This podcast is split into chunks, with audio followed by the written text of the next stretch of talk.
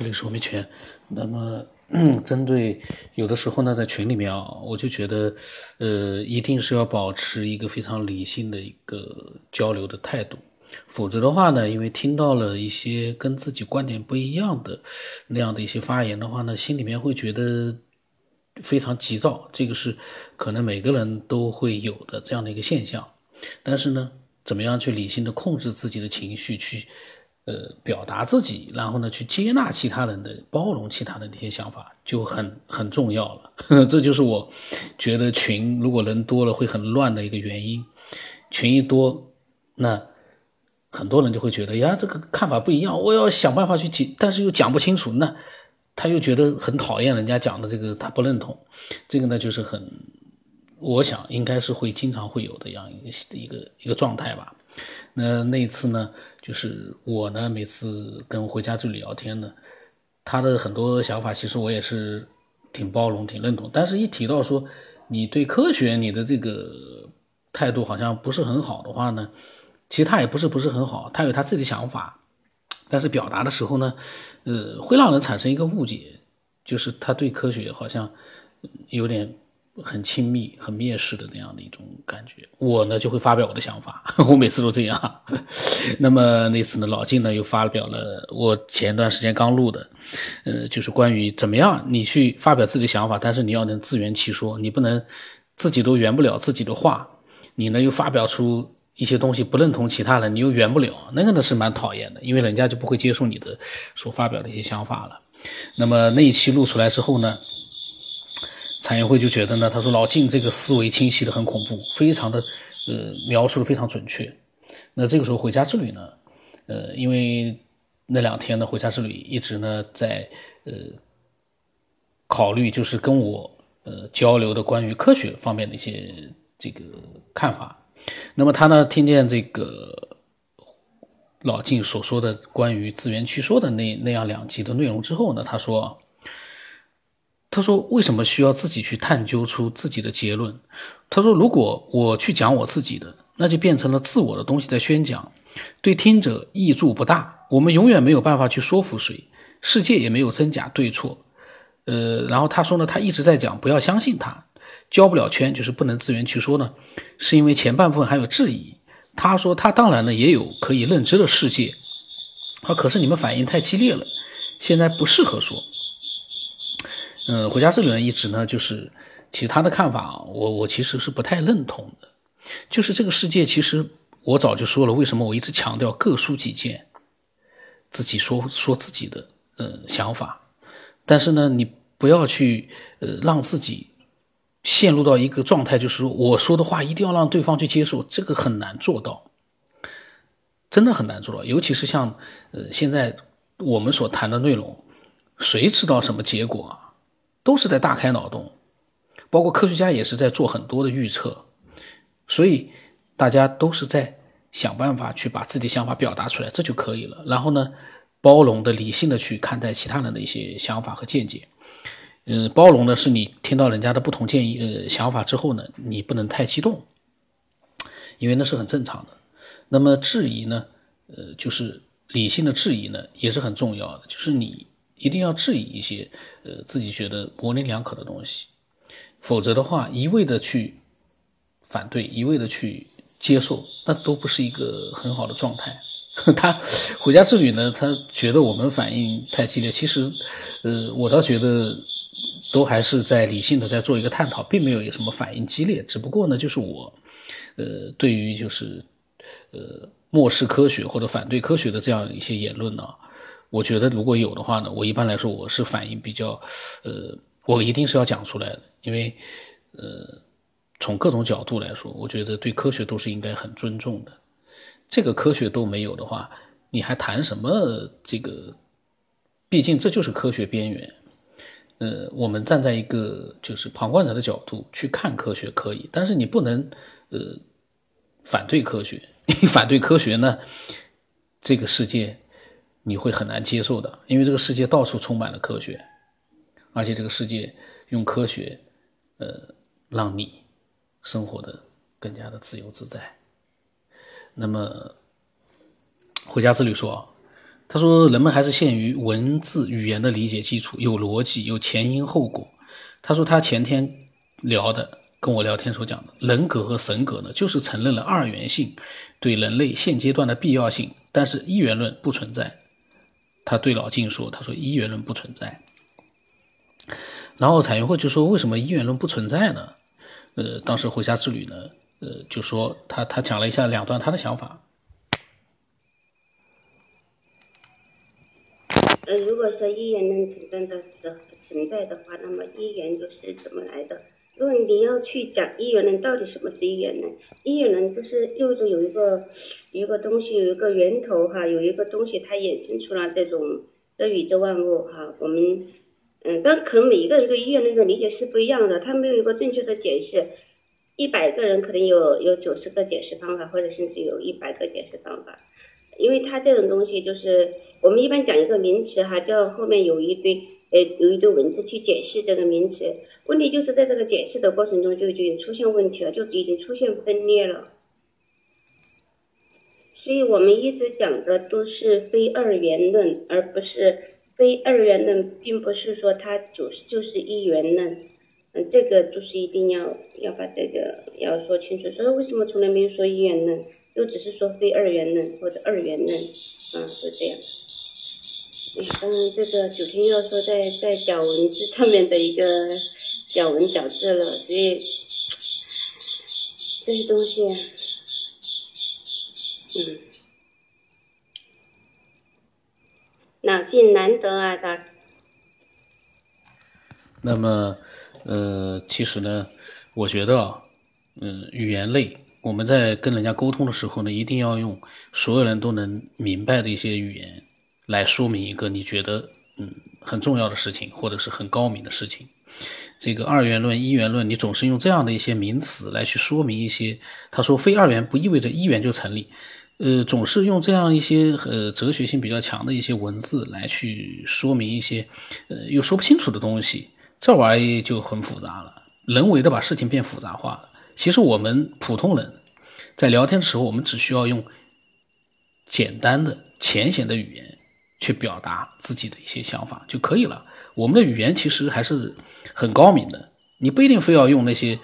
哲学的思想里面的那些名词去说明一些东西，那些东西说句实话，是把简单的东西复杂化的一些名呃一些东西，呃，我们不要那么复杂，我觉得最简单的就是很简单的事情，没有了科学，你在这个世界上你会得到什么样的一个状态？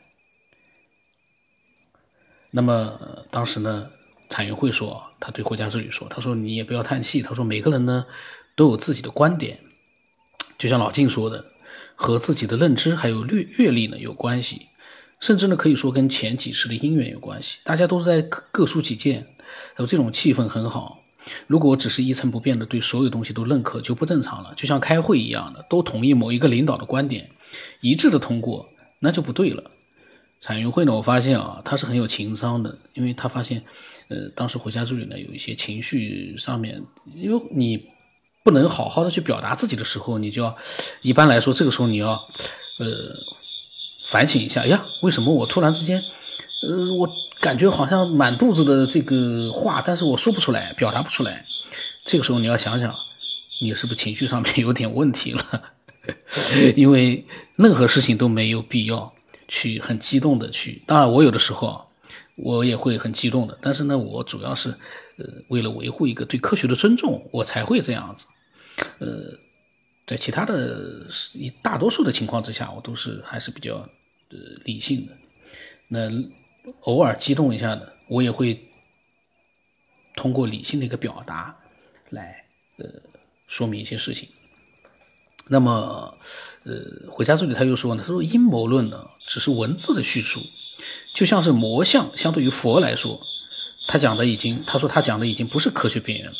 他说：“对大多数人而言，已经是非科学了。但是他还觉得他在说科学。他说这已经是喷子们最要诟病的一个地方。嗯，回家之旅呢，就是他呢，就是说的很多话呢，就是太抽象化了。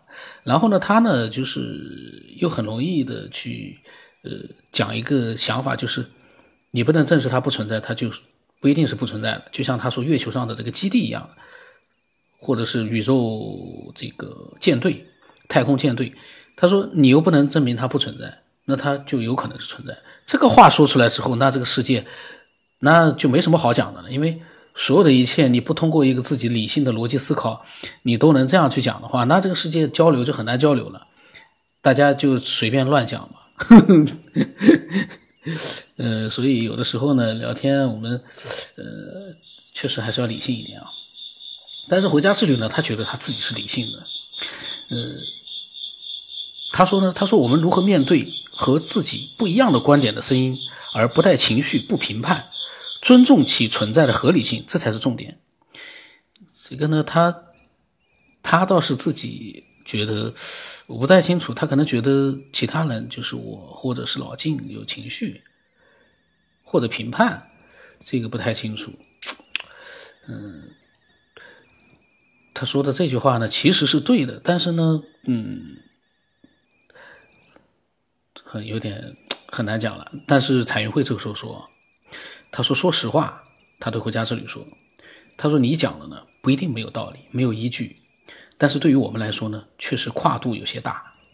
佛家他说佛学还有道家的一些世界观，因为传承了那么多年，其实在每一个人的心目当中啊，多少都有些自己的看法，呃，尤其是有亲身经历的。他说，但是呢，您说的这些观点啊，确实很难颠覆这个世界的，你脱离这个世界太远。”你又不愿意去承认这个世界目前的一个真实的情况，就是科学在带动这个世界呢，在往前，呃，做一些我们看得到的发展。你如果脱离这样的一个现实，你去，呃，把自己的这个意识漂浮到宇宙太空当中去，你又没有办法去，呃，证明这个太空当中有一些什么东西，你又告诉人家说，你不能证明没有，你不就不能说它没有？那这个就很难吧，很难很难去说了。嗯，然后呢，产业会呢就说，那也许还是那句话，真理就在少数人的手中。他说，万一就是你呢？回家之里觉得呢，呃，产业会还是挺善解人意的，这个是肯定的。产业会很有情商，呃，他能很很很好的缓和，呃，另外一个人的情绪非常好。嗯，那么这个时候老金又又出来说话了，他说，君子和而不同。呃，然后彩云会呢又讲，他说，但是呢，确实是跨度太大了，还是需要一些稍微能补上边儿的一些逻辑理论，因为我们就生活在这样一个靠科学理论还有伦理、事实逻辑的世界，所以我们认知其他东西，包括宇宙，肯定也是基于这些去看待事物的。这个话呢，彩云会又说的非常准确了。你要是脱离了我们生活的这个世界，还有这样的一个逻辑啊，包括整个一个社会的一个环境，你怎么样去跳脱开来？你这个，你漠视目前的一切现实，你去讲自己的一些虚无缥缈的、不着边际的东西，然后呢又漠视科学，这个你怎么样去让人家去接受你呢？这个就是很难去说了。然后这个时候呢，回家之旅跟老金又说了一些什么话啊？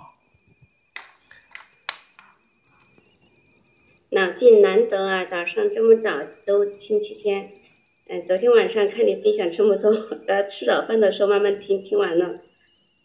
嗯，那个小孩现在怎么样呢？呀，看着你泡了一杯咖啡，我也想去煮一杯咖啡吧。然后呢，他们聊了一会儿，然后彩云会呢说呢，他说大家说说看，矛盾是不是推动社会进步发展的一个因素？然后老晋说呢，懒才是的。呃，这个我在想，我现在看了，我在想，彩云会是不是说，在沟通当中的这个大家的不同的意见，这样的一个矛盾，是不是推动社会？我不太清楚。嗯，那么老晋觉得呢，世界是懒人创造的。其实这个我在很早的一期节目里面也讲到过，呃，提到了懒和欲望，就是这个世界的发展好像真的是跟懒有关系啊。尤其我们人类的这个推动这样的一个，呃，我们目前所生活的这样一个地球的一个进步，好像都是有跟来是有关系的。那么才会说，他说他又不太懂了。那么老金说呢，追求的是便利和舒适。这个时候，彩云会说：“他说我的天哪，说的我竟然无言以对。”这个时候我又发表了我的这个两段想法。昨天晚上老金那个时间非常长的分享，我觉得可以让很多就发表见解的人听了之后呢，会思考一些东西。当然，我们很多见解是真实的，也是零散的。可是如果说你要让所有的更多的人认同的话呢，就像老静说的。你最好每一个分享的都能，其实每一个分享都能有个圈。我在节目里面有很多想法是跟那个分享者是，我能找出他的一些我觉得不对的地方，不是不对啊，就是说我的不同见解。原因是什么？他画不了圈。如果我能质疑他的地方，让听众都觉得，哎，这个九天以后质疑的很对呀，确实是这样啊，那就说明你那个圈没画好。老晋为什么我没法质疑？因为老晋的圈画的好，我没有办法质疑。因为我们不论对错，但是他所设想出来的那个圈，对你来说是有可能的，那你就没办法。所以老晋的这一期啊，我觉得又是一个非常经典的一期分享，可以让很多人，这个世界上有很多人啊，听了他这段分享，我觉得会多一点自己的思考，这个是才是有价值的地方。我们不能说。讲了之后没有人去认同，所有的人都反对，那这个分享 就像老金说，因为所有的人都反对你，你怎么动啊？那彩云会说的，他说对的，他说老金讲的所有东西他都无言以对，他就服了。那么我又在讲啊，呃，另外一个真理掌握在少数人手里面的，我是绝对认同的。但是有一点，这个真理随着时间的发展都是会被验证的。但如果说，呃，因为这句话，你就觉得你的所有的言论不需要验证，你就是对的，永远是掌握在你的手。这个就就有一个问题，就是真理到最后是验证了之后才叫真理的，在它没有验证之前，你要想办法去验证的。呃，所以呢，最终还是要被大众认可，那个是真理，否则的话也不叫真理了。所以老金的这个分享实在是非常的牛啊！我听了之后，我昨天晚上半夜我在听了之后，我在想。哟老金，这个又可以录一期经典了。呃，另外呢，就是回家之旅所讲的那些呢，呃，其实都有可能存在。唯一的一个问题就是，它这个所有的有可能的存在，到目前为止啊，嗯，真的，如果说不化成一个，就像老金说的，你不把它圆过来的话，如果说大家都觉得这可能性好像没有吧，你当然你也能说可能会存在。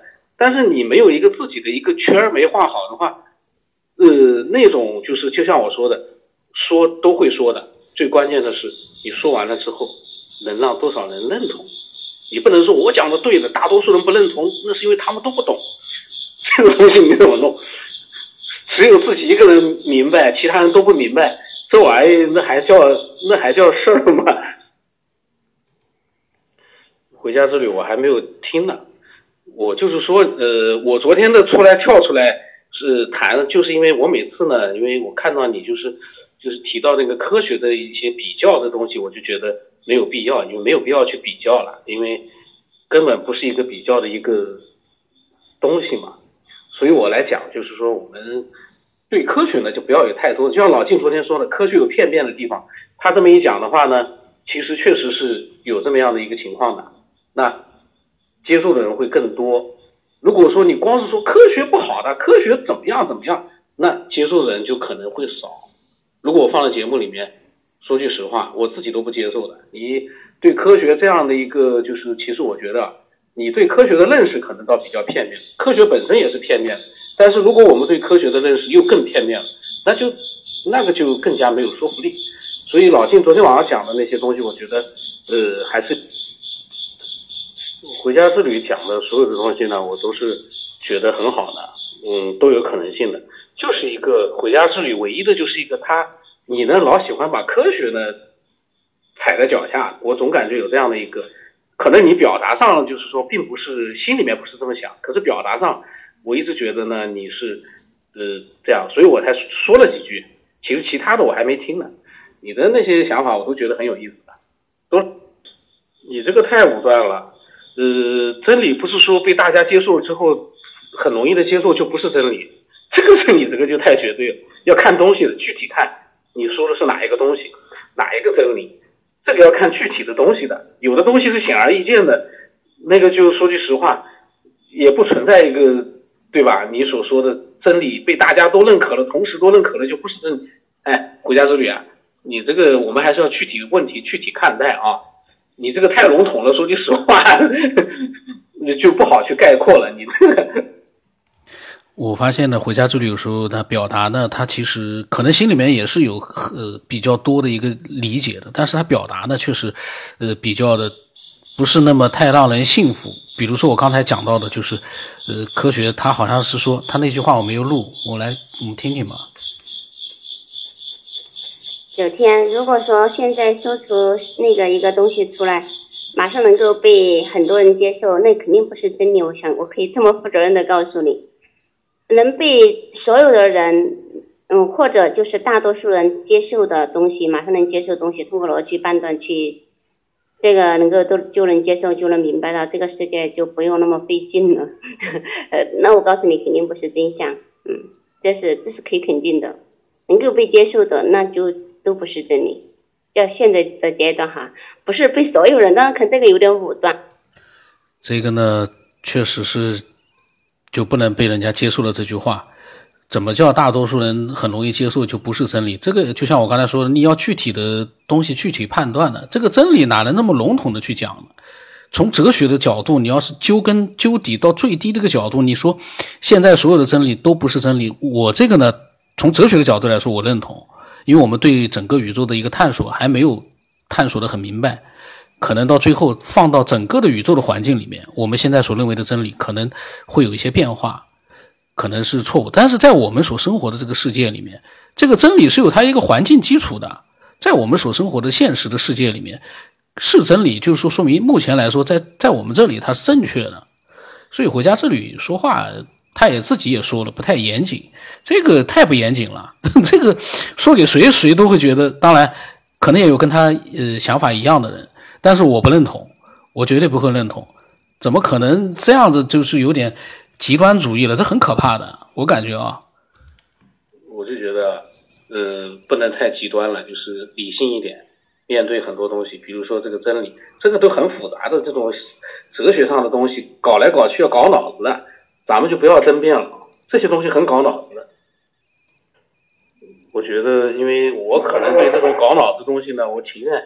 就是大家就是浅显一点的东西呢，呃，用通俗的一些呃讲法呢去去讲，大家都能理解。因为毕竟我们每个人都有一个自己的一个呃理解能力嘛。有些哲学上的东西，那是要一本厚厚的书去说明的东西，我们三言两语的去讲。比如说这个真理掌握在少数人手里，这句话可以延伸出一本书出来，我们去争辩它可能意义不大。回家之旅啊，就昨天老静讲的那些内容，你觉得怎么样？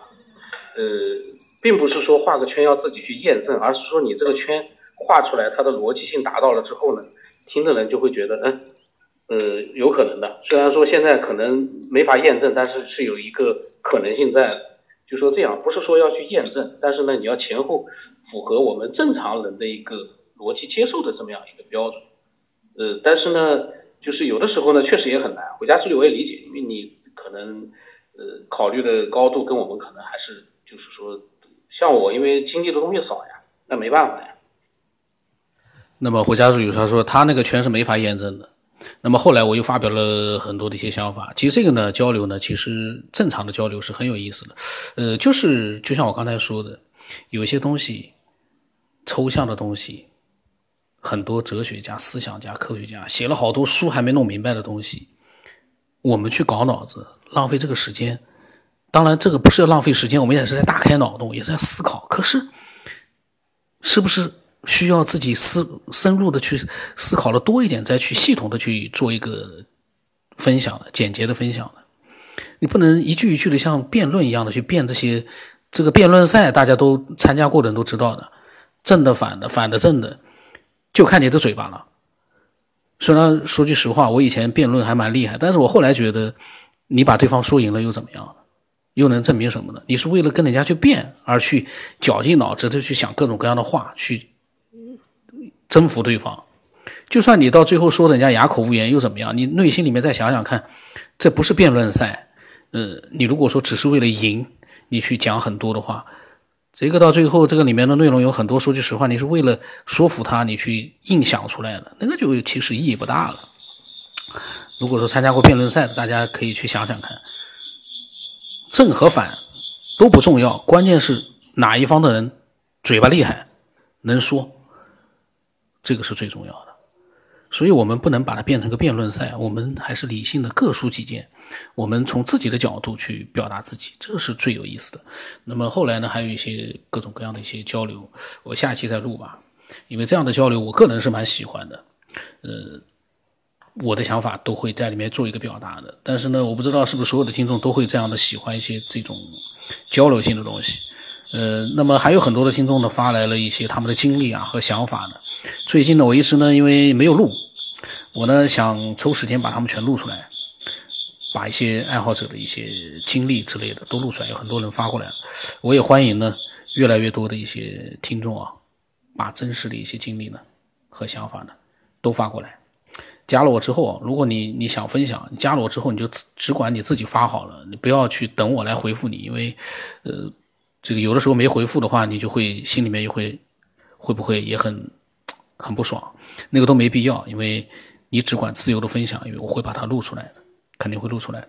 那么我的微信号码呢是 b r o n s 八不让成八，然后这个叫声啊是我的养的蝈蝈，最近这个蝈蝈呢刚开始拿回来的时候呢它不叫的，现在呢我只要录音了它就会叫，呃我待会把它拿到楼上去吧，嗯一直在叫也蛮讨厌的。上次老金还在问我，你家里面养了个蛐蛐还是蝈蝈？我一想，哎呀，它肯定听到录音里面那个叫声了，叫的太响了。那今天到这里吧。